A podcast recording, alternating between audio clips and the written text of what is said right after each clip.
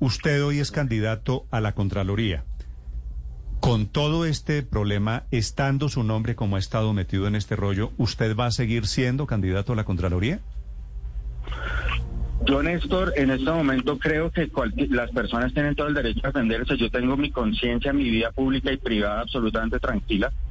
Yo considero que justamente por estar en ese listado y haber denunciado y haber presentado todos los resultados que, se presentaron durante el trabajo en la Contraloría General, es que debo seguir adelante en el proceso de la, de la Contraloría General. Por supuesto, será el Congreso el que tome la determinación del caso. Sí, Cuando usted dice, eh, usted, ustedes denunciaron, ¿qué fue lo que denunciaron, doctor Gualdrón?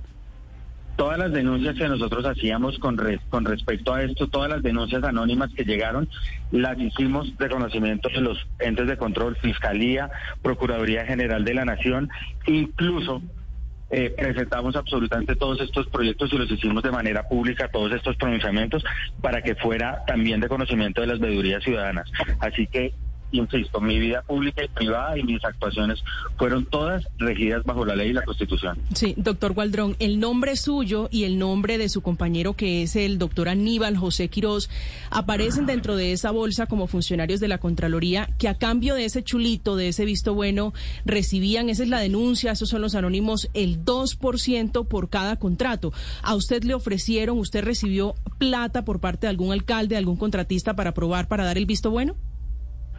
Bajo ninguna circunstancia recibí ni plata ni ofrecimientos de plata. Pero además quiero ser eh, y aprovechar tal vez eh, la pregunta para decirles, yo sí creo que es imposible que esa cantidad de dinero que se está mencionando pueda esconderse, eso es imposible.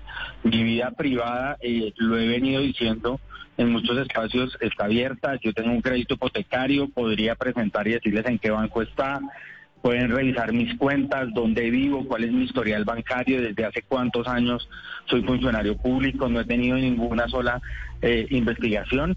Y yo sí creo que sería buenísimo que en algún momento, si ustedes lo consideran de manera, por supuesto, privada, no puedo poner eh, en conocimiento de todo el mundo mi vida privada y mi vida bancaria, yo se las puedo hacer a llegar y, se las explico porque tengo absoluta tranquilidad de cuál ha sido mi accionar e insisto, no recibí ni ofrecimiento ni un solo peso ni de un alcalde ni absolutamente sí, Doctor Waldron, pero usted tiene alguna idea de dónde salió ese eh, número, el 2%, esos 500 mil millones de pesos, que es la plata que dicen se perdieron de los dineros de la paz?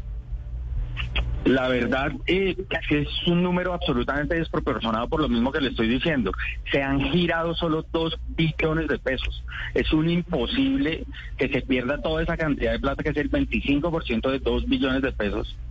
Eh, la verdad yo no, no concibo de dónde puede haber salido esa cifra porque bajo ninguna circunstancia eh, tiene asidero sobre la realidad.